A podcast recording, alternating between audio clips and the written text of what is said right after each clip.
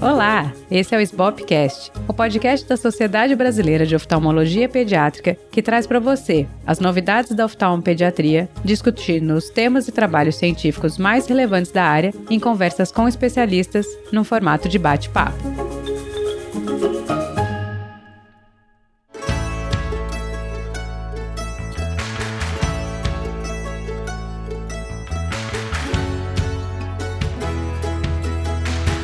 Eu sou a Júlia Rosseto, atual presidente da SBOP, e hoje eu vou falar com o Dr. Paulo Schor, que é professor associado, livre docente da Unifesp, coordenador adjunto de pesquisa para inovação da FAPESP, e hoje a gente vai falar sobre os desafios da medicina nos anos 2020. Bem-vindo, Schor! Obrigado, Júlia. Obrigado pelo convite. Prazer falar com você. Muito bom que mais gente ouça o que a gente pensa. A gente já trocou muita ideia sobre podcast, sobre rede social boa oportunidade da gente expandir um pouco nossos pensamentos fora da caixa. E você, que é um inovador e é pensador fora da caixa e nossa inspiração para o Sbopcast. Para quem não sabe que ouve o Sbopcast, o Shor foi um grande inspirador. A Luísa conversou muito com ele, a gente seguiu muitos dos passos que você trilhou. Então já vai um agradecimento aqui da gente por você ser nosso mentor de tantos novos projetos. E eu queria falar com você sobre. A gente tem muitos desafios hoje na nossa prática da medicina, até pensando em inovação, a gente pensa muito como é que vai ser a medicina no futuro. E eh, eu queria levantar alguns pontos para a gente pensar e para você dar suas ideias. Você que tem essa experiência com a FAPESP, vê muita coisa nova e que lida há bastante tempo com diferentes gerações na evolução da sua prática médica. Primeiro, eu queria perguntar um desafio pessoal. Como é que você lida com essa vida conectada,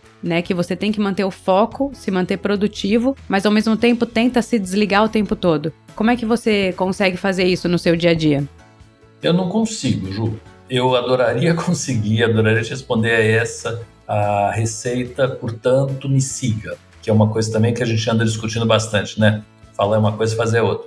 Mas minhas tentativas vão na direção do clássico, assim, atividades que te impeçam de pensar em outras coisas que não a própria atividade. Tradução, dança, natação, yoga, uh, correr, coisas que são focadas, ler eventualmente, cinema, mas que de verdade não me deixem solto, porque solto eu sou um perigo e eu vou pensar em coisas diferentes e vou trazer o passado um pouco ainda, infelizmente, e vou trazer muito futuro. Isso acho que é uma coisa que é clássica em análise de ansiedade, mesmo de yoga, que é se manter no presente, né? Sai do futuro, sai do passado, se mantenha no presente. E descanse o cérebro dentro da sua cabeça. Eu acho que essa frase, que é uma frase que eu ouvi há pouco tempo em uma aula da própria yoga, é, reflete muito essa história de da gente ter uma conexão conosco, mas sem ter esse barulho externo todo, o tempo todo na cabeça da gente. O problema é que nós, eu vou te colocar nesse barco, Luísa também, gostamos desse, desses inputs externos, né? Vânia, minha esposa que você conhece, também vai muito nesse lugar. É, e a gente procura esse tipo de gente para se relacionar. Gente que te traga coisas novas e que ouça com entusiasmo as coisas novas que a gente está levando. Então acaba sendo um círculo vicioso é, é, preciso descansar a cabeça e não é só descansar a cabeça porque vai ter lugar para entrar mais coisa, é porque cansa mesmo. E cansado a gente produz menos e se sente menos feliz cansado. Então, como que a gente fica mais descansado efetivamente? Física e mentalmente. Eu acho que mentalmente é um pouco disso aí, é, é faz coisas que você não consiga pensar em outra coisa que não você está fazendo. E fisicamente, receita clássica, Ju, dormir bem, comer bem, fazer exercício. Não acho que tenha muita coisa diferente.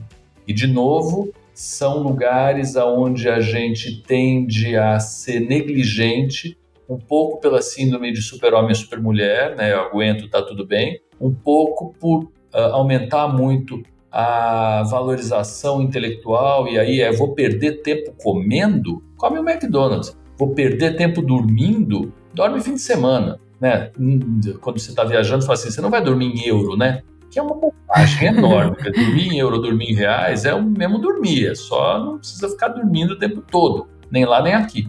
Mas eu, eu acho que eu iria um pouco para os clássicos, Ju. E eu só acho que é super importante ter o reconhecimento disso que você está falando. É fundamental, por mais genial que você seja, conectado, sabe, jovem, ter esse respeito e, e entender que não dá para a gente fazer tudo ao mesmo tempo. Então, isso é frase da minha terapeuta, tá? A última dela é assim: tudo não terás. É, eu acho que eu vou bem na linha que você fala e eu, e eu fico pensando em coisas práticas que eu tento fazer no meu dia a dia, assim. Uma das coisas que me faz mais diferença hoje em dia é desligar o WhatsApp enquanto eu tô fazendo as coisas, assim. E, e às vezes eu me vejo, tô entre um paciente e outro, ou um paciente atrasou, eu pego, e assim, eu, é, isso me, é, me deixa num nível de estresse, porque aí você vê tudo que você tinha que tá resolvendo e não tá resolvendo, daí você, e, e, e, às vezes eu tô com um paciente, tô pensando, nossa, mas e agora? Eu vou ter que responder aquilo. Então, assim, se você desconhece a pendência, ela pelo menos não te visita naquele momento que você não vai conseguir resolver. Então, assim, agora o que eu faço é eu coloco o WhatsApp para baixo, desligo, silencioso, eu acabei de atender, eu vou lá e, e, e, vejo. E daí você percebe que aquele tempo que você não conseguiria estar resolvendo, não adianta nada você ter aquela notícia. E daí você se dedica e resolve aquilo, porque às vezes quando você para no meio de uma atividade, você resolve meia boca, uhum. né? Então, assim, é, é melhor você demorar um pouquinho mais e fazer melhor. E eu acho que isso também acaba que você vai determinando limites para as pessoas que te acessam. Porque a gente tem essa síndrome também, né? Eu tenho que ser aqui responde rápido, aqui, aqui faz tudo. Então, eu acho que quando você seta esse limite, que olha, não, ah, visto aqui no WhatsApp, que as pessoas já tá, sabem quando você foi visto a última vez, né? Visto há três horas, então não, ela não vai responder agora. Enfim, e daí você vai percebendo que nada acontece. Nada acontece. Se você passar o dia inteiro, às vezes eu chego sexta-feira e falo, ó, cheguei em casa, nem, nem é cedo, assim, sei lá, cheguei sete horas da noite, oito horas, não vou ver o WhatsApp até amanhã. Uhum. E assim, esse, o Shabat, né?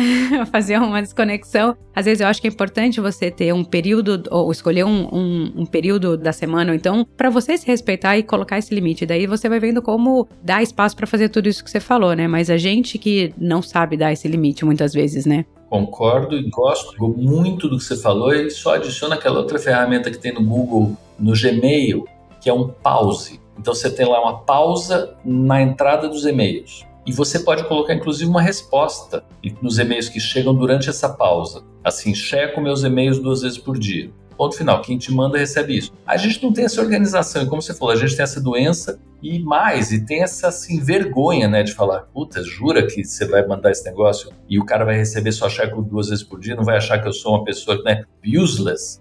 Mas não, é o que você falou, né? Se a gente não der esse próprio limite, não vamos receber isso de quem está do outro lado.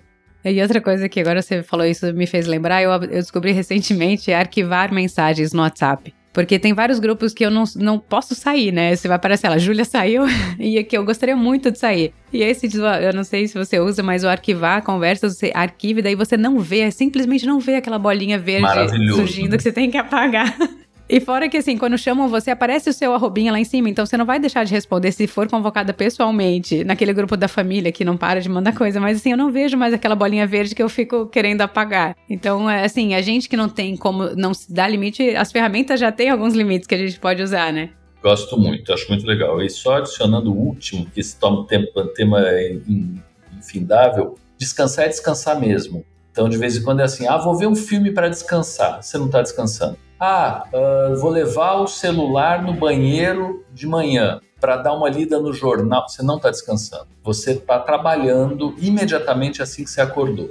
Então, de novo, mais fácil falar do que fazer. Mas é, uh, acordei, é celular continuando do lado da cama, porque o celular não precisa acordar junto com você. Você não precisa saber a primeira coisa do dia, quantas mensagens te mandaram na madrugada, porque você checou às 9 horas da noite, né? Ou à meia-noite. Uhum. Então, acho que tem, tem, tem que ser mais restritivo mesmo. Sim, às vezes sair sem celular, né? Às vezes eu vou, sei lá, vou ao mercado, tô no final de semana, vou sair para jantar, você não precisa do celular ali, né, no jantar. E às vezes ficar longe te ajuda, porque daí você que vai, vou ver. Não, não tá comigo. Tá bom, então não vou ver. Eu acho que é isso, né? Você ir se forçando alguns limites que não tá na sua mão. Então aí você, você vai perceber que tudo bem. Você vai conseguir ficar sem. Falando nisso, eu queria saber como é que você estabelece o seu limite agora falando do consultório, né? Porque fora tudo isso que a gente falou de limites, a gente tem hoje em dia o paciente que manda WhatsApp, o paciente que pede o encaixe e, e as urgências hoje em dia ficam difíceis de ser delimitadas. Eu tenho dificuldade de falar para minha secretária o que, que ela pode e o que ela não pode encaixar. Porque às vezes tem uma mãe que agora em janeiro liga e fala, é urgente, mas por quê? Vai começar a escola em fevereiro, eu preciso levar o relatório. Mas já sabia que ia começar em fevereiro, podia ter marcado no final do ano, mas por outro lado, é assim, né? Tem essa demanda aí. Então, de novo, limites, né? Como é que você faz isso de, em termos dos pacientes te acessarem, da sua secretária, enfim, você tem esses limites claros?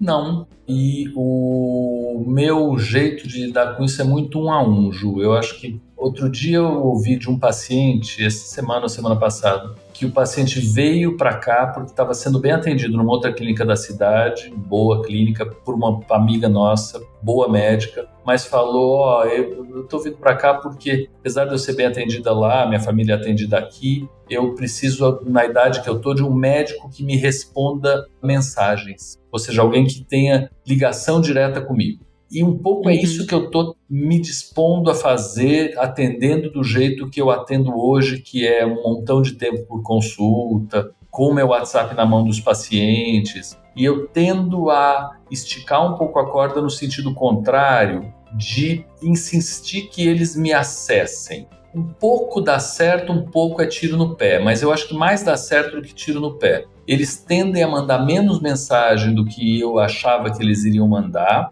mas eles mandam mais do que zero.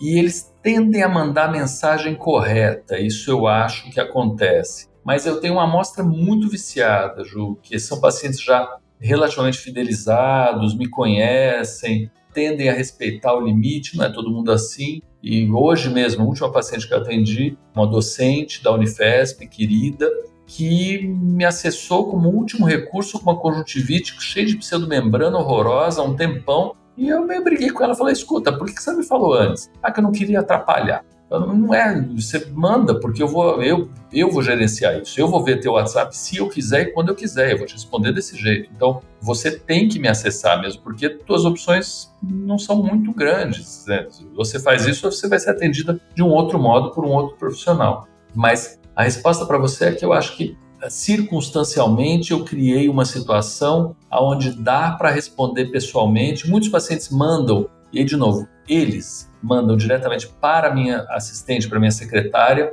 Essa especificamente falou: eu quero mandar para você, a secretária, e não para o Dr. Paulo, que eu tenho vergonha de mandar para ele.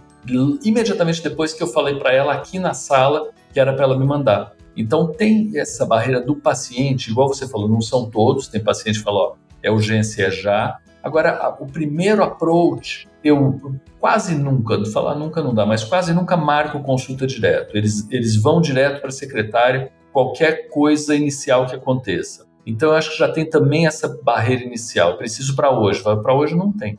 Então, ela funciona bem e agradeço muito Eneida, que se você ouvir o podcast, é grande a você, que regula essa entrada de paciente. Ela tem uma, uma cara muito brava, ela é um doce, mas a cara dela é brava, então ela fala brava, por isso que, que a gente está junto funcionando bem. E os pacientes eu acho que acabam entendendo um pouco isso. E eu vejo outras pessoas com uma dificuldade enorme de, de funcionar sem essa primeira barreira da secretária que uh, coloque alguma, talvez tua resposta seja um pouco essa, secretária com algum limite, mas é um limite doce, uhum. sabe? É um limite que ele tem que transbordar para gente. Então essa mesma que eu te falei, ela entrou em contato com a secretária, não entrou em contato comigo, que entrou em contato comigo, a secretária falou, olha, ela tá com vergonha, mas ela precisa do encaixe, ela tá com conjuntivite ferrada há um tempão. Falei, bom, precisa mesmo. E aí eu, uhum. uma maracutaia na agenda de conseguir vê-la hoje. Eu acho que talvez tenha que ter umas alguma coisa um pouco mais impessoal, no caso é secretária, mas podia ser alguma coisa semi-automatizada, passar para a gente alguma coisa só mais específica.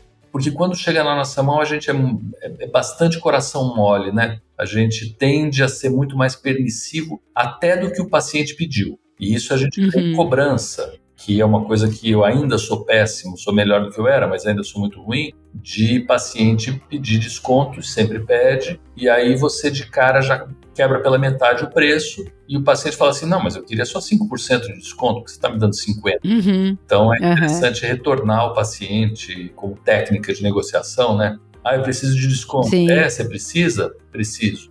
É quanto? Ah, 5%. Tá ótimo para mim. Ou, ah, qualquer coisa que o senhor tirar. Então, legal. Mas esse tipo de interação é uma interação que a gente precisa ir construindo e a gente realmente é, é relativamente mole em abrir espaços nossos para outras pessoas entrarem. cuidar menos da gente do que a gente devia cuidar, sabe? Uhum. Não é ser malzinho, é só cuidar. É parecido com a primeira pergunta, como é que a gente cuida da nossa saúde física e mental? Cuidando. Então não é, não é delegando, não é achando que vai ter uma mágica, né, que, que vai cair do céu, a gente vai conseguir fazer tudo ao mesmo tempo, não, é cuidando mesmo.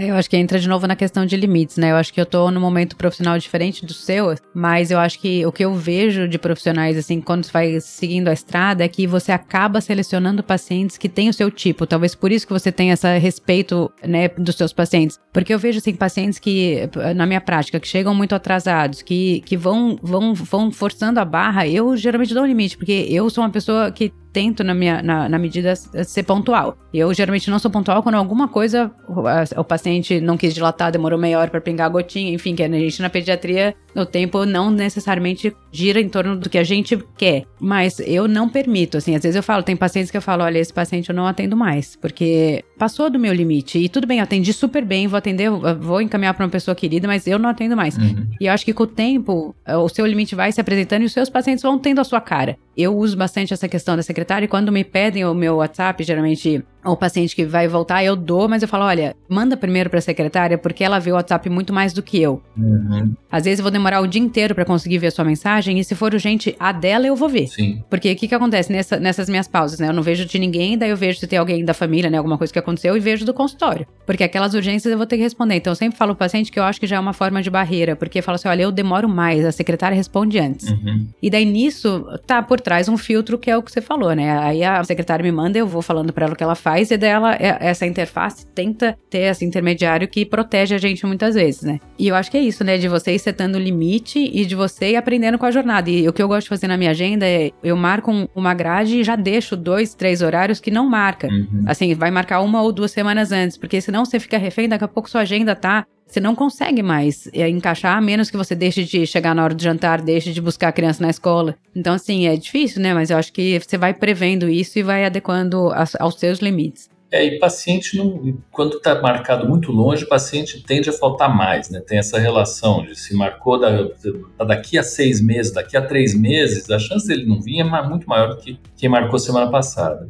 Outra coisa é o que você falou, e eu concordo, gênero, número e grau, que o paciente escolhe o médico mais do que o médico escolhe o paciente. E o paciente escolhe o médico parecido com ele. Então, o Nestor, meu tio que você conheceu, ele falava exatamente isso. Ele falava: olha, o paciente me escolhe e os pacientes que gostam, eles vêm, os pacientes que não gostam, não tem problema nenhum, igual você falou, encaminho ou não vem mais, mas quem está comigo é do meu jeito. Do meu jeito, assim, não é agressivamente do meu jeito, né? É que gosta, é parecido. E aí a gente cria uma cumplicidade que ele é fundamental, Ju. A gente não cura, não ajuda, não, não muda ninguém que não esteja junto com a gente. Essa coisa de eu vou te operar e você vai ficar muito bem e você não sabe meu nome, você nunca me viu, não existe. Então tem uma coisa meio metafísica que tem a ver com o tempo de cadeira, tem a ver com anestesia verbal, que é relacione-se de verdade com o paciente, faça um, um laço importante de confiança, porque aí a coisa vai dar certo.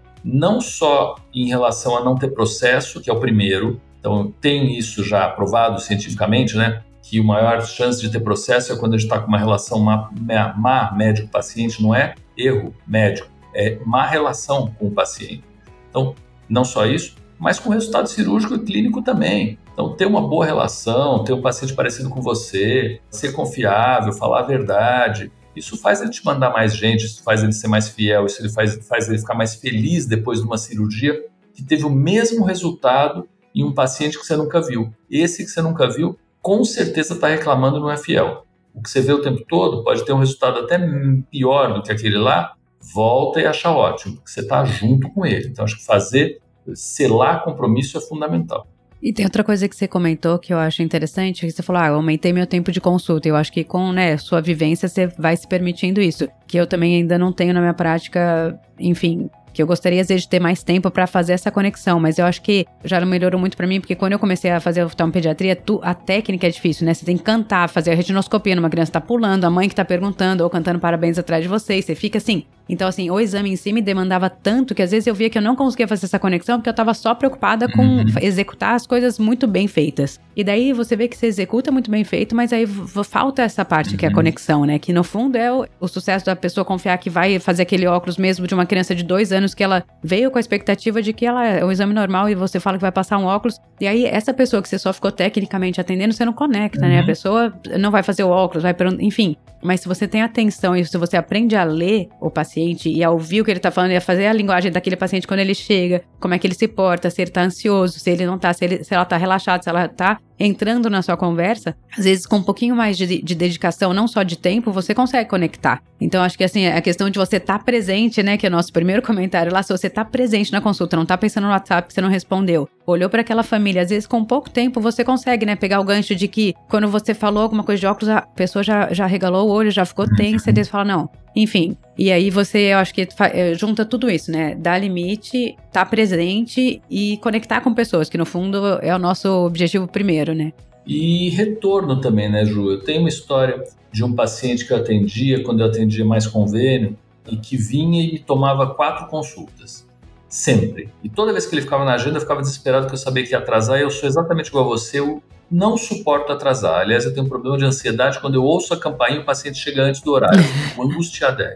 Uh, e aí, o que uh, eu resolvi fazer com esse paciente foi oferecer mais do que um horário para ele.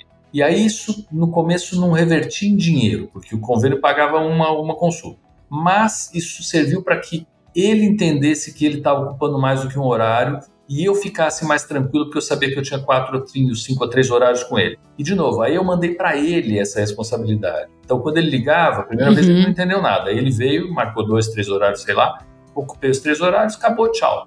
Na outra vez que ele veio, um ano, um ano e pouco depois, ele já marcou acho que dois horários, entendeu como funcionava a história, se organizou, foi dele a responsabilidade de pedir dois horários, ele foi embora na hora do segundo horário. Então, esse retorno é muito legal. E em pediatria, eu lembro da história em Ribeirão, do Arley, que era assim: uma consulta é para técnica, a outra consulta é para conversa.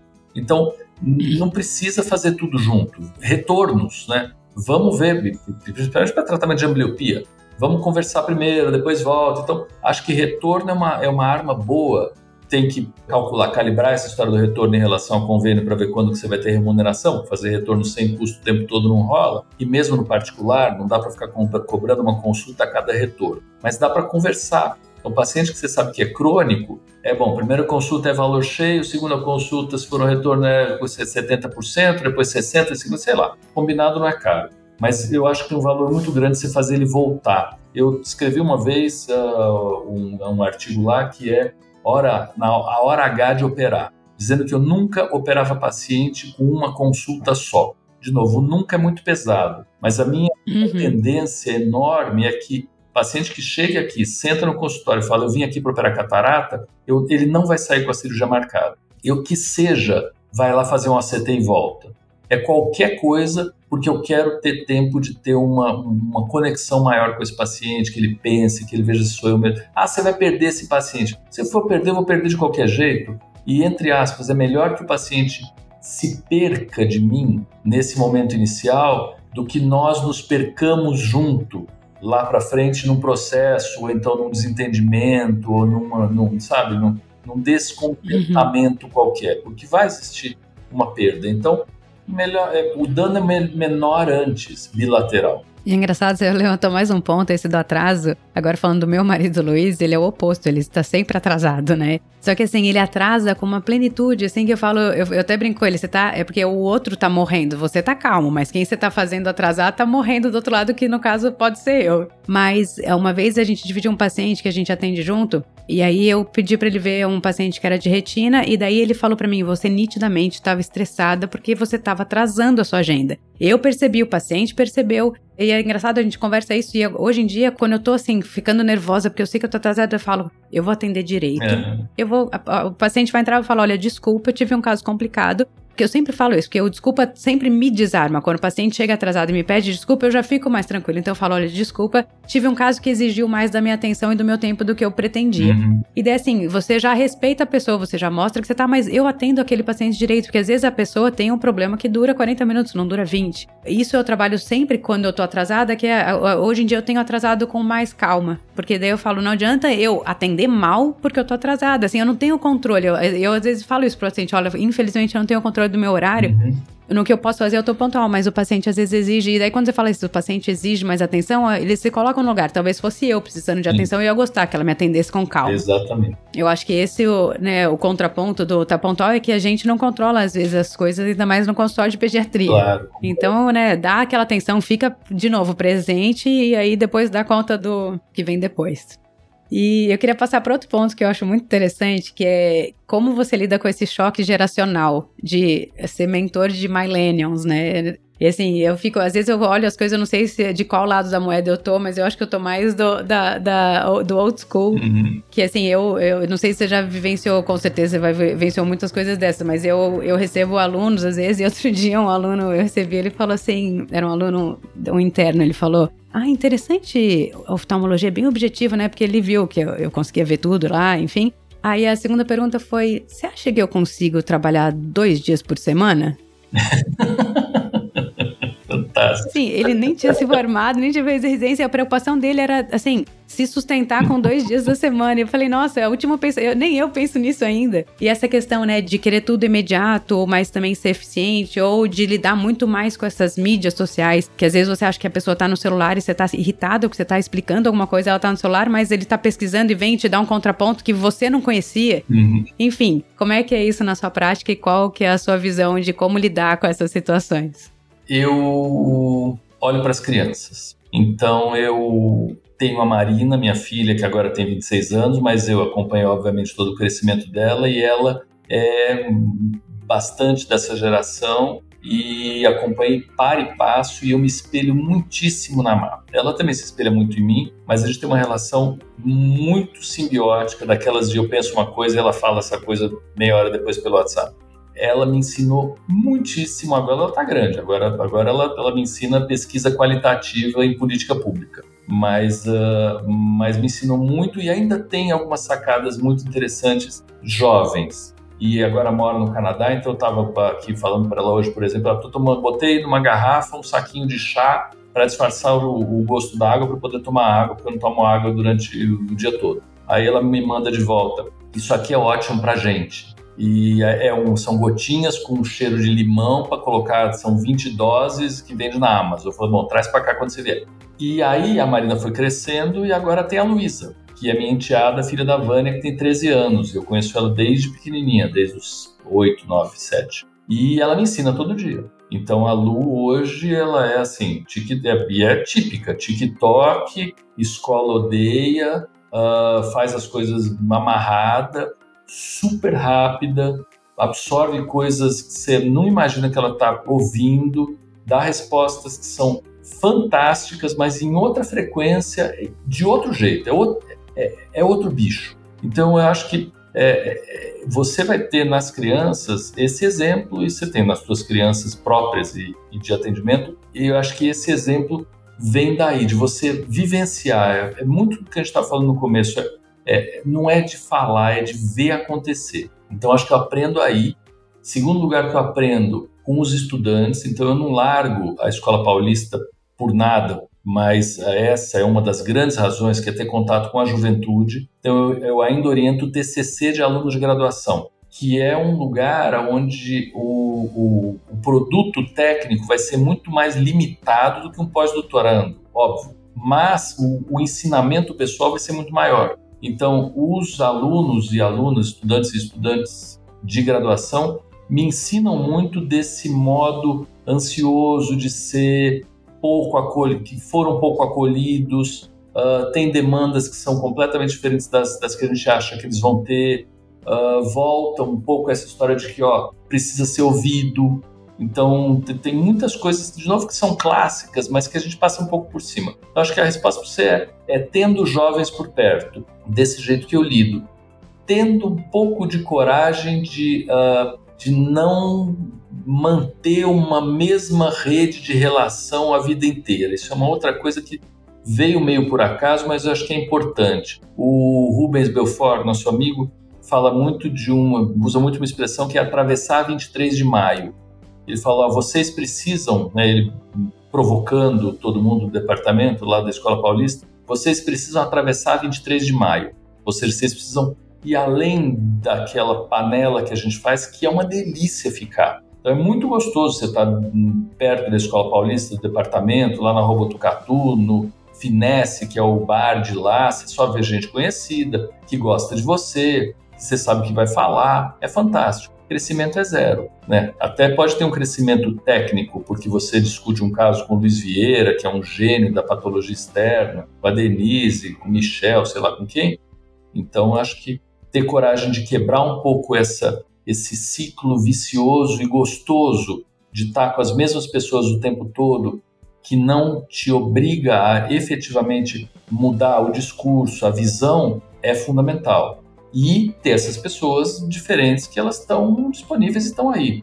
Mas é engraçado isso, né? Porque eu acho que por um lado incomoda porque a gente não foi assim, e por outro lado joga o holofote no que a gente faz de errado pra gente, né? Assim, te mandei um artigo do Jama, um, um editorial que eles falaram, né? Mentoring Millennials. E eles falam dessas situações, assim, e eu tava até lendo hoje para ver as soluções que eles propunham. E eles falavam isso de fazer uma micro-mentoria, que é você dar passos menores, não ficar, né, fazendo grandes, eh, esperando grandes situações. Você quebrar a hierarquia também, que eu acho que é, né, o jovem hoje, ele quer, ele quer ter, ele não quer, ai, o chefe, porque você tem que tal hora, tal dia no consultório, ele, não, eu quero falar agora e de você diversificar o time de mentores, uhum. que eu achei que são, assim, ideias que no fundo a gente acaba saindo, né? Porque a gente mesmo divide projetos quando você pega uma pessoa de outra área, que é um pouco do que você falou de sair da, da 23 de maio, mas assim, quando você pensa em é, multidisciplinarmente, ou quando você, né, ouve opiniões de, de pessoas que em tese são menos experientes, mas às vezes trazem a solução muito mais criativa do que você que tá ali pensando naquilo há 20 anos. Então, acho que no fundo, essa provocação geracional não deve ser dessa geração, deve ser sempre assim, né? Choque de gerações, mas eu acho que ouvir com um pouco mais de carinho isso, que, que às vezes você tá ofendido porque você talvez esteja questionando coisas que você nunca questionou. É, isso que você está falando é completamente psicanalítico, né? Você sabe. Que a gente se, a gente se toca com o que é nosso, né? Então, alguém fez alguma coisa que, que, que não foi legal, você não gostou porque você não fez, para você, você não conseguiu fazer, né? Ou, ou quando você fez foi difícil. Aí para você é um inferno. Enquanto de verdade aquilo era uma bobagem para quem não teve esse trauma infantil, quem não, não passou por isso. Mas isso é a maior verdade do planeta. Essa identificação imediata com uma dificuldade tua. Então, essa passa a ser uma dificuldade muito maior. E aí, um pouco da segunda parte da tua pergunta, eu acho que encaixa um pouco na mídia social também, porque também é uma dificuldade, eu acho quase geracional, de exposição, que a gente acha que vai para a mídia social e vai tomar o mesmo número de pancadas que a gente toma quando a gente se expõe numa assembleia estudantil, que foi o que a gente tomou na infância, ou sei lá onde, reunião de condomínio, não importa. E é completamente diferente. E os jovens têm outra vivência disso. Então, eu tenho, por exemplo, uma aluna de TCC, de graduação de tecnologia, tecnologia oftálmica, que tem 100 mil seguidores no Instagram. E ela não valoriza isso at all. Para ela, isso foi uma coisa natural. Por que, que ela tem 100 mil seguidores? Porque ela é uma comentarista de campo, mulher, jovem do Corinthians. E ela é uma boa comentarista. Ela é ativa, ela vê duas, três telas ao mesmo tempo, ela fala de futebol, ela entende do negócio e ela, a presença dela é uma presença agradável. Então ela tem 100 mil seguidores no Instagram e se expõe loucamente. E aí você vai olhar os comentários que falam sobre ela. São ótimos. Pô, que legal, que bom, concordo, é isso mesmo. Então, isso, claro que tem um círculo vicioso, né? Que alimenta, não deveria ser só isso, toda aquela crítica. Mas é uma exposição uh, muito diferente do que a gente imagina que vai ser uma exposição numa mídia social. Que eu ainda tenho uma dificuldade grande de me expor de verdade em mídia social. Eu me escondo em sabáticos, mesmo os meus podcasts tem muito a ver com não precisar, primeiro, dar, entre aspas, um pouco menos de trabalho do que fazer um vídeo, mas no vídeo você se expõe mais, na filmagem você se expõe, mas tem várias pessoas que não são mais tão jovens e que se expõem de um jeito muito interessante Uh, a ex-secretária de Desenvolvimento Econômico do Estado, a Patrícia Ellen, que é uma mulher muito uh, ativa e que está agora trabalhando em descarbonização, tem uma ONG que se chama Earth, Aya Earth, que trabalha com uh, crédito de carbono, com uh, economia verde, economia circular, roda mundo todo. Ela expõe muito da vida dela, acho que mais até do que eu conseguiria expor, as filhas e tudo, mas ela é uma pessoa que passa mais do que, do que uma imagem, sabe? Ela, ela consegue trazer aspectos que são pessoais e que reverberam muito na cabeça das pessoas. Como funciona a minha cabeça durante as viagens, o que eu penso nas crianças, uh, o que, vocês querem discutir, uh, vi esse ou esse, esse exemplo. Traz muito da humanidade via rede social. Então, isso eu acho que é uma coisa que as gerações mais novas tendem a tentar trazer a grande armadilha é viver para isso e por isso, né? Então é produzir conteúdo para ser consumido, mas a, a, grande lição é rede social não é um bicho de sete cabeças desse tamanho. Dá para ter muito seguidor e para fazer coisas legais, tendo uma boa intenção. Talvez esse seja, seja o mote da rede social. Você uma vez me falou isso, falou, ó, eu acho que tem coisas pontuais em rede social que quando a gente fala, e você está falando de mim, quando você fala eu fico reverberando. Eu acho muito legal isso. Isso me incentivou naquela época, eu já te falei, a manter e a ampliar um pouco o conteúdo pontual, que me parece ser interessante. Então, tem sentido o que você está fazendo para você? Tem. Então, faça. Sem medo de ser feliz e sem vergonha. Porque isso a geração mais nova tem muito pouca. Então, a Luísa, de novo, me ensinando, 13 anos de idade, se soltar, ela abre aquele Instagram dela para Deus e o mundo. Então a gente tem que deixar fechado loucamente, porque ela bota a dança, ela bota como é que a gente tá, ela bota a cara, ela filma, me filma dormindo com a boca aberta no avião. Ela não tá nem aí com, com, com a paçoca. Coloca e vai. Então acho que são esses ensinamentos e esses despreconceitos que a gente tem que aproveitar.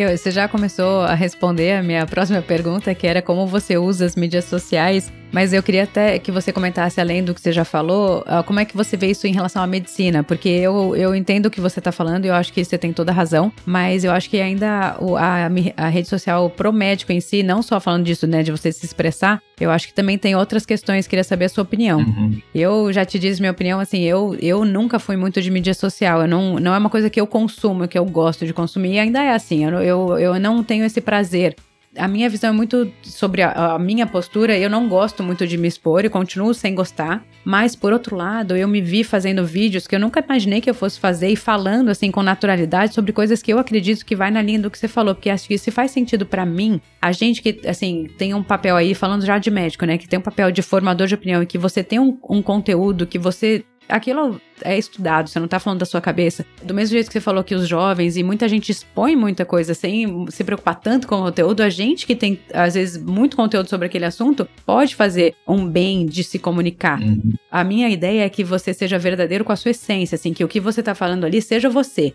Eu faço assim, é isso que eu falo no meu consultório, é assim uhum. que eu uhum. penso, é assim que eu faço na minha casa com meu filho. Eu não tô falando, ah, não use tela e tô fazendo na minha casa. É porque eu acho que isso transborda, né? Então, assim, a pessoa vai ver a verdade naquilo e, e vai ou não gostar daquele conteúdo. Uhum.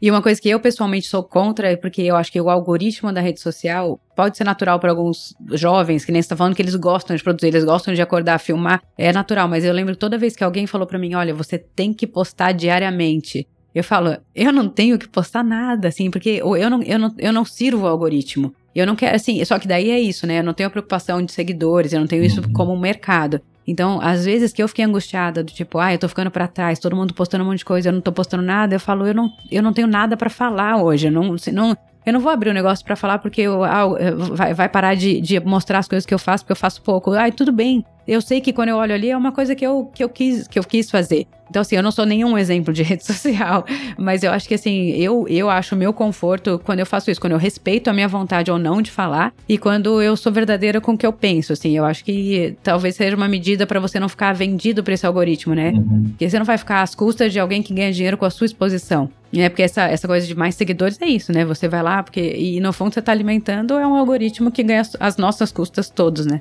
Eu não conseguiria dar uma resposta mais completa e pertinente do que a tua, Ju. Eu acho que é exatamente isso. Eu vou só dar alguns pitacos e exemplos, porque eu concordo gênero, número e grau com essa coisa de ser verdadeiro.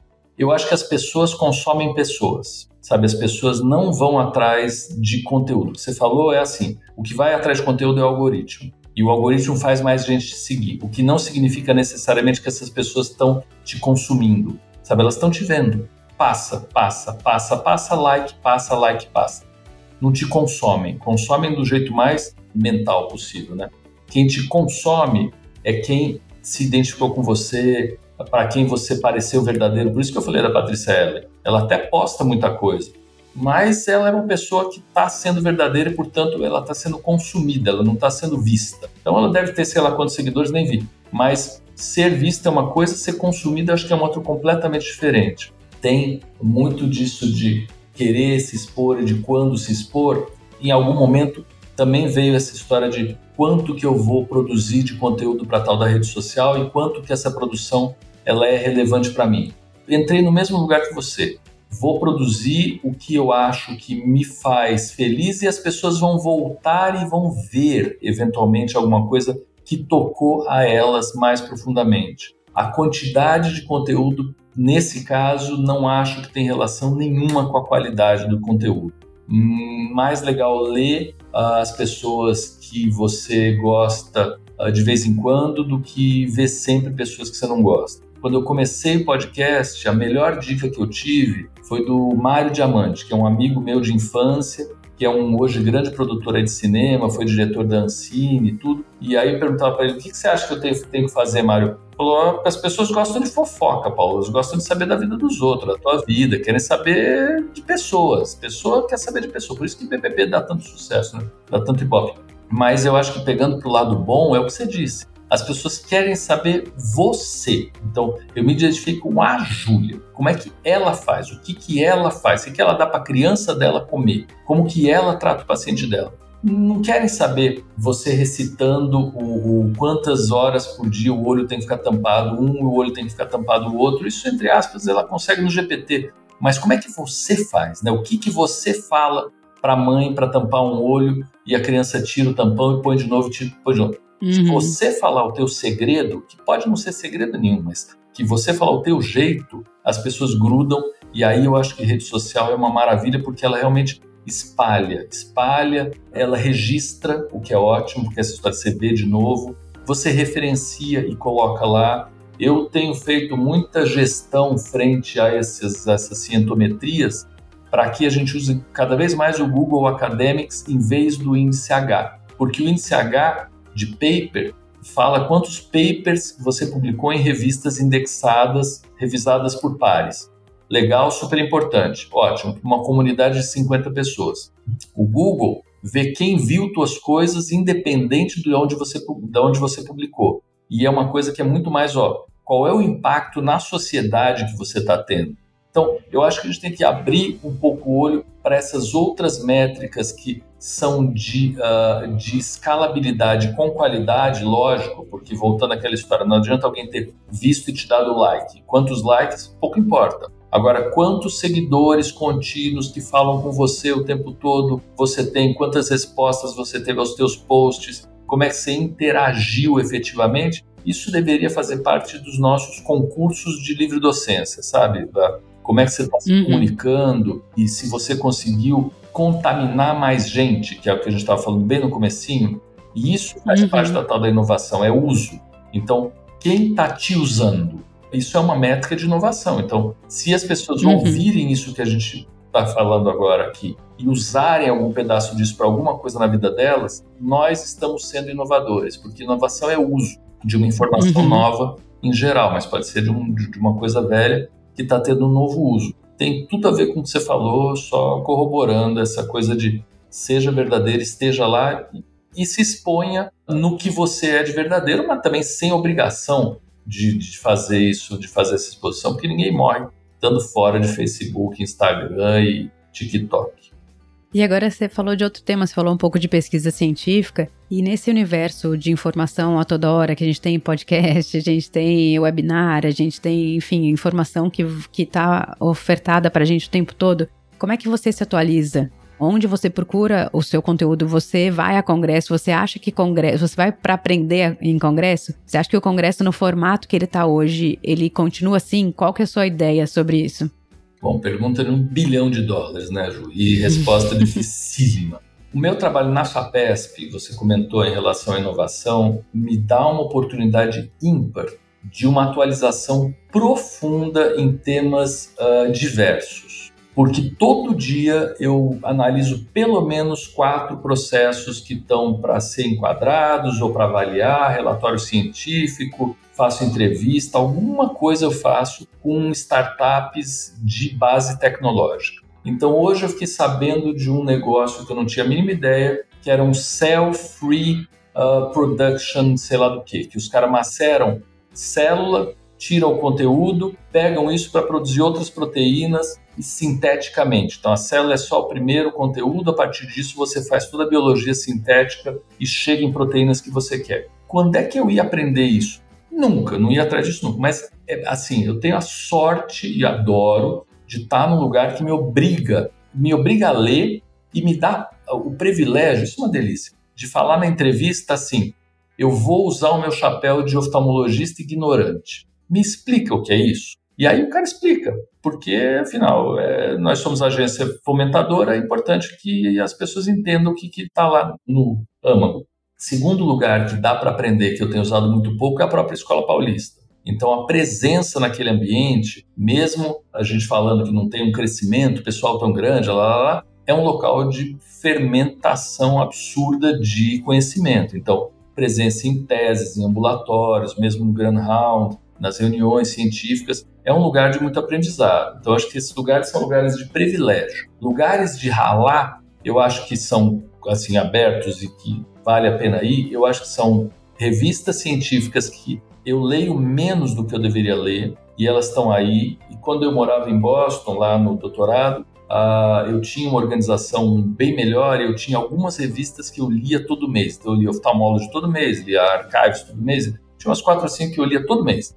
Isso demora, demanda um tempo danado para você não fazer a leitura dinâmica só do, do, do objetivo e da conclusão, mas enriquece muito e é muito interessante. Então, acho que essa é uma dica, entre aspas, de alguma revista e não, não vai conseguir ler todas. Então, é assim: uma. Então, vai ler o Ophthalmology, lê o Ophthalmology a cada mês. Se fizer isso, você vai estar super atualizado. Qualquer revista, não importa qual. Isso é um. Dois, é a história do Congresso. O congresso, eu hoje, aliás, estava vendo essa, esses dias. Eu vou em dois congressos de cirurgia refrativa relativamente seguidos, depois tem o brasileiro. Então, tem o brasileiro de cirurgia refrativa, que vai ser, se não me engano, no Rio. Depois tem a Brascars, que vai ser a, a ESCRS, que vai ser em Boston. Não está me interessando muitíssimo em congresso de cirurgia refrativa. Eu acho importante meio para uh, falar um pouco do que eu estou fazendo, ver um pouco do que os outros estão fazendo. Mas eu sei que lá não tem grandes novidades. Mas nos congressos de especialidade, a gente tem cursos de reciclagem. Por exemplo, ontem teve um que eu perdi de glaucoma da Brascas, para cirurgiões de catarata. Isso me interessa. E esse é um formato interessante que nós, fazedores de congresso e, e frequentadores, entendemos que é importante. É um espaço que eu acho que dá para ocupar. O que precisa e que a gente faz pouco é estudar o congresso e ser CDF no congresso. Então, usar o espaço do congresso adequadamente. Primeiro, porque a gente paga uma grana para ir para ficar e para deixar de trabalhar. Uhum. Que nós usemos isso não só com as festas. E aí é estudar o que vai ter e ir nessas coisas. Que é, de novo, uma lição de casa, e aí o congresso não é uma farra, o congresso é um trampo, é, cansa a cabeça. Quando eu vou a congresso, eu saio, quando eu vou assistir sessão, como se eu tivesse ido a museu. Eu, eu me cansa, sabe? É um negócio que é exaustivo, é muita, muita conversa uma atrás da outra. Então, eu acho que é um lugar interessante se for visto dessa maneira, para que a gente aproveite coisas que a gente não sabe. Então, as pessoas não me veem em congresso em sessão de catarata refrativa e nem córnea. As pessoas me veem hoje cada vez mais em retina, em glaucoma, em neuroftalmo. Uh, eventualmente estrabismo, coisa que eu, não é do meu dia a dia. E me interessa muito, porque é um dinheiro grande, é uma oportunidade importante. Em relação ao congresso ainda, a gente discutiu muito no Research Days, que é aquele congresso anual que tem na Escola Paulista, um formato novo ou sugestões para os novos Research Days. E uh, em era de inteligência artificial, o que tem se falado muito, e isso acho que, acho que a gente vai fazer isso como uma sessão, pelo menos no próximo Research Days, é a apresentação de título, metodologia e resultados. Título barra objetivo, né? Metodologia e resultado. Sem conclusão, sem comentários. Porque a ideia é que se a gente fizer isso, você pode botar num chat GPT ou fazer com que qualquer pessoa que está vendo aquilo faça a sua própria análise, tire suas próprias conclusões on the fly, em tempo real. E eu não quero de verdade saber o que, que o autor achou daqueles dados, eu quero ver os dados. E aí eu quero ver como que eu vou moer os dados para cá, para lá, para lá, para lá, para lá e tirar as conclusões que estão me interessando daqueles dados. Então, acho que isso é uma coisa também legal de ficar esperto em congresso, dessa mudança de uh, eu vou passar para você coisas que você tem que saber, para eu vou apresentar dados que eu capturei e vamos concluir baseados, vamos, nesses dados, usando ferramentas de IA ou mesmo a cabeça das pessoas, mas meio que concomitantemente, é um fazer junto. O congresso tem a grande vantagem de ver gente ao vivo. Então, sim, a gente cria, voltando àquela história da confiança com o paciente, cria confiança com os nossos colegas quando a gente vê eles e olha na cara deles e abraça. Uh, isso cria um laço mais consistente e de confiança que serve para tudo, até para você acreditar naquela conversa, né? É diferente de você ler algo que é impessoal. Então acho que tem tem lugar, acho que vai continuar. Só que vão ter algumas, algumas modificações em relação ao formato tradicional, que na minha cabeça era uh, festa e conteúdos superficiais. Então hoje eu faço parte agora da comissão científica do próximo Congresso Brasileiro. A dificuldade de achar temas que atraiam efetivamente as pessoas e que não sejam uh, balão de ensaio, mais um de uh, refração como eu faço, que a gente sabe que esse atrai um monte de gente lente de contato, novidades, é grande, porque as pessoas fazem jus ao dinheiro, né? E a turma quer ir lá não só para festa também, mas para algumas outras coisas que não estão presentes em outros cenários. Então acho que tem um trabalho grande aí. Acho engraçado, vou aproveitar algumas coisas que você comentou, que eu, quando eu vou num congresso, por exemplo, um congresso brasileiro que a gente vai, eu ultimamente gosto de ir na de inovação, na de na da BO, lugares que eu transito com outros temas e outras pessoas falando, que foi um pouco do que você falou. Porque às vezes você tá, no, dependendo do congresso que você tá, você tá num congresso que o nível do conhecimento na sua área, você tá atualizado naquele ponto, porque né, às vezes tem o público que é mais geral, então é um, é um conteúdo menos uh, menos rebuscado. Uhum. E daí, nesses congressos, eu gosto bastante de ir para as outras sessões, porque às vezes você vê uma forma diferente, ou então uma, um raciocínio, ou enfim, mais uma arma para você numa área que você não domina, né? Que aí você vê como é que você tá engatinhando em várias outras coisas, enquanto você tá muito bem em outras. Então, acho que é de você equilibrar um pouquinho e ver uh, essas, essas complementares ao que a gente faz. Mas eu achei engraçado quando você fala isso de, de apresentar o artigo e, a, e o público uh, consumir e, e construir esse conhecimento junto. Eu vejo hoje uma audiência, tal, talvez eu possa estar errado, mas muito mais no outro limite, que quer que você interprete, que uhum. você explique, porque ele não vai ser capaz de ler e não quer ler aquela metodologia. Eu não quero, eu não quero pensar. Uhum. Eu quero, chore, por favor, me fala o que você, você entendeu, porque eu não tô afim de pensar e você vai pensar melhor que eu. Já, já me dá a conclusão aí que, enfim, eu acho que o grande desafio como produção de conteúdo, quando a gente pensa, eu várias vezes eu fico pensando, né, como fazer um programa interessante. Às vezes eu penso, o que, que eu gostaria de ver? Uhum. Né? Porque às vezes é, é aquele negócio de você ser verdadeiro, que daí você, né, e, e assim, a gente fala para públicos heterogêneos, então nem sempre isso é fácil. Uhum. E muitas vezes quando eu penso, eu falo assim, olha, eu sei que artigo científico, pelo menos na nossa área, eu, eu, ah, muita gente fala que não, não, não gosta de ler, ou não tem capacidade, ou não, ou não se sente capaz, né? Uhum. Então eu fico muito mais, quando eu vou produzir alguma coisa de, que eu tenha uma, um, um a gente geralmente faz o melhor da Apples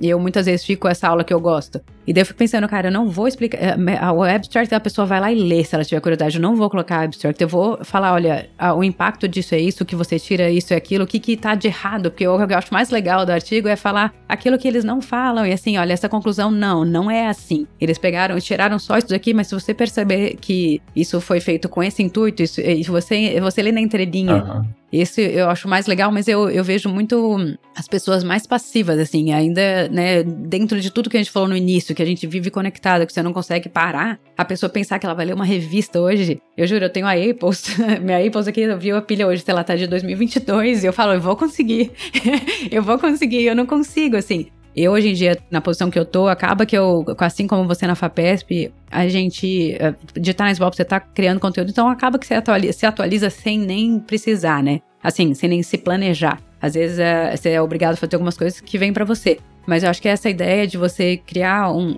né, colocar ali um dia da semana, que sei lá, uma hora da semana eu vou fazer, eu vou ler alguma coisa, eu vou estudar. E daí sem grandes pretensões, porque daí um, uma hora por semana é factível, né? Nessa hora que você, enfim, eu vou estudar, ah, eu quero estudar estrabismo. Não, eu quero estudar, eu quero ver inovação, eu quero, enfim, começa pequeno. E assim, eu acho que essas nossas alternativas agora de, de podcast, se você souber selecionar, tem muito podcast de qualidade, assim, que às vezes é a hora que você se atualiza, porque eu, às vezes, me sinto desatualizada com o mundo, porque uhum. eu falo, cara, eu faço tanta coisa, às vezes eu, eu, as pessoas falam, você viu o que aconteceu? Eu fico, eu fico até constrangida. Eu falo, cara, não, como eu vou falar que eu não vi?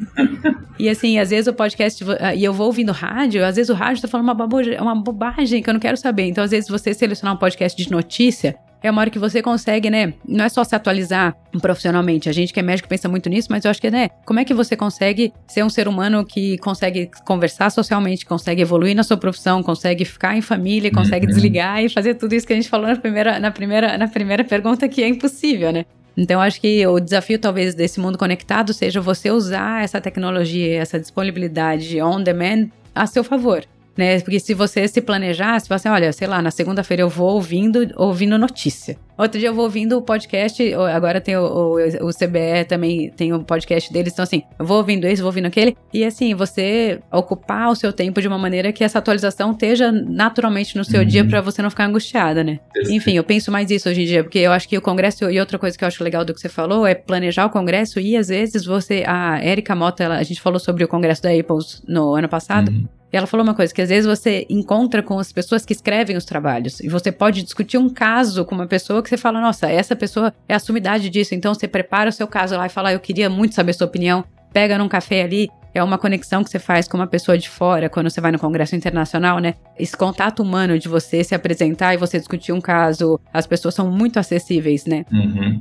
O congresso, a atualização não é só ficar dentro da sala e, e, mas eu acho que você planejando, óbvio, você usa melhor esse tempo, mas você aproveitar o recurso humano que está ali. Eu acho que é um desafio, mais um desafio, você equilibrar tudo isso numa semana e no seu tempo. Concordo. E queria voltar uma coisa que você falou ano passado no começo. Ah, eu sou de origem judaica, mas não sou praticante de família. Mas cada vez me interessa mais esse conceito do Shabat que eu não sei se você pratica, se na tua casa vocês fazem. Eu não faço e também nem sei bem como é que faz, andei lendo algumas coisas. Mas essa coisa de você parar obrigatoriamente um tempo é tão interessante, sabe? A gente tentou isso uma vez quando a gente estava fazendo lá uma viagem, sei lá para onde que era, para Londres, eu acho, com a minha filha e todo mundo. Falei, vamos, vamos, vamos ver se funciona isso. A gente começou a ler as regras, era muito complexo, né? Não pode fazer isso, não pode fazer aquilo, não pode fazer aquilo. Mas, como conceito, assim, com algumas adequações,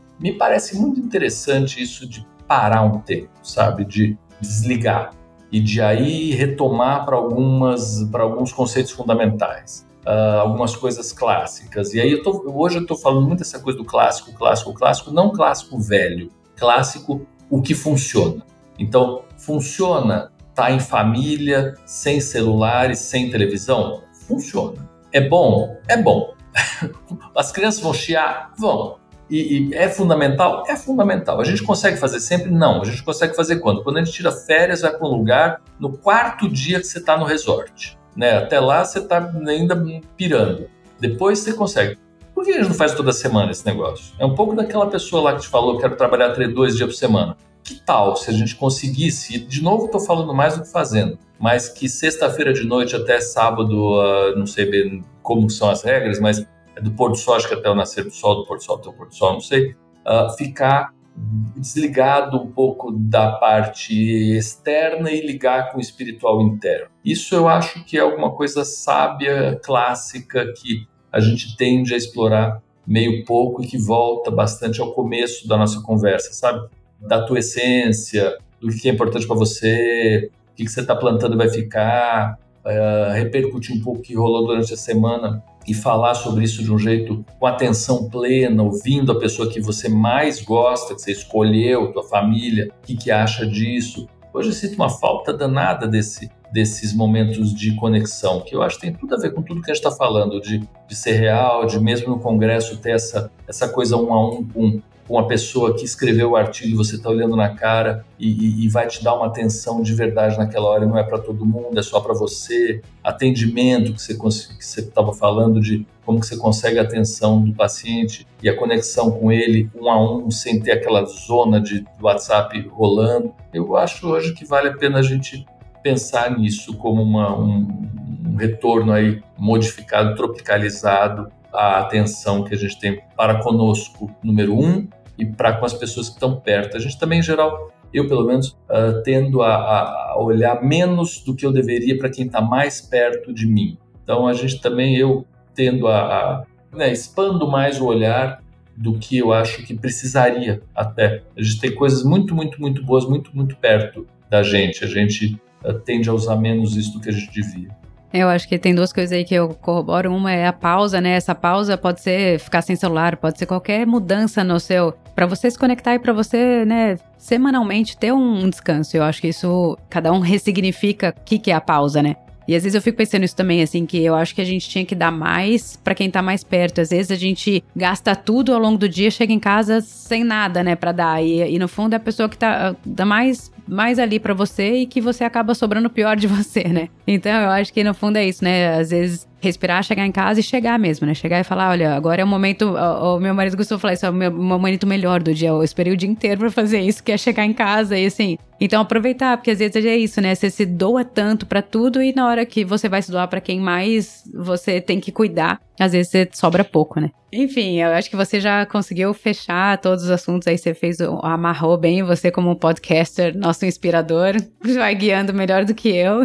Mas eu queria agradecer a sua presença, bater papo com você, a gente podia ficar aqui eternamente, é sempre um ótimo papo. Queria saber se você quer deixar alguma mensagem final. Assim, eu adorei o bate-papo, eu acho que isso são coisas que passam na minha cabeça todos os dias. Eu acho, né? Alguma dessas questões, todo dia eu vivencio e, e eu acho que é isso, né? Tentando fazer um cada dia melhor. Ah, eu já sabia que ia ser bom. A gente está ensaiando essa conversa uh, registrada há um tempão e a gente fica falando poucas coisas nos poucos uh, tempos que a gente se encontra em congresso que a gente fala de projeto de pesquisa, mas de poucas coisas que vão ficar, vão, vão transpassar os projetos. Tua capacidade de síntese, de análise e de humanização dos assuntos é fantástica, Júlia. É, primeiro, é muito parecido com o que eu penso mesmo e depois eu acho que é alguma coisa que isso toca muitas pessoas, porque é humano. Não tem nada de pré-fabricado nessa conversa da gente. Acho que a gente traz muitas coisas que são realmente Paulo e Júlia, então a gente vai conseguir que isso, para quem interessar, de novo a história do Nestor, né? O paciente tem que se identificar com, com um médico, vai ser um deleite ouvir. Acho que vai ser muito gostoso. Para a gente também reouvir, eu de vez em quando reouço alguns podcasts, é muito, muito legal. E acho que vale a pena as pessoas poderem mandar pergunta, deixar. Eu sei que você é super uh, apta de, de, de, interações, então ter o e-mail, meu e-mail, ter o Instagram, meu Instagram, a gente é, tem essa vantagem naquela vibe de nos acesse, mas não, mas não. Responderei quando puder. Exatamente, exatamente. Responderei quando puder. É exatamente isso. Responderei, vírgula, quando puder. Muito obrigado, Ju. Obrigado pelo convite. Foi uma delícia. Depois a gente pode repetir.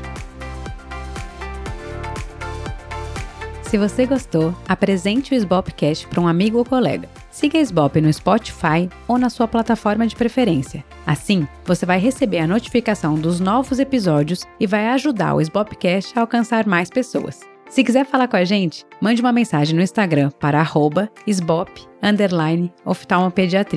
Esse foi o Sbopcast.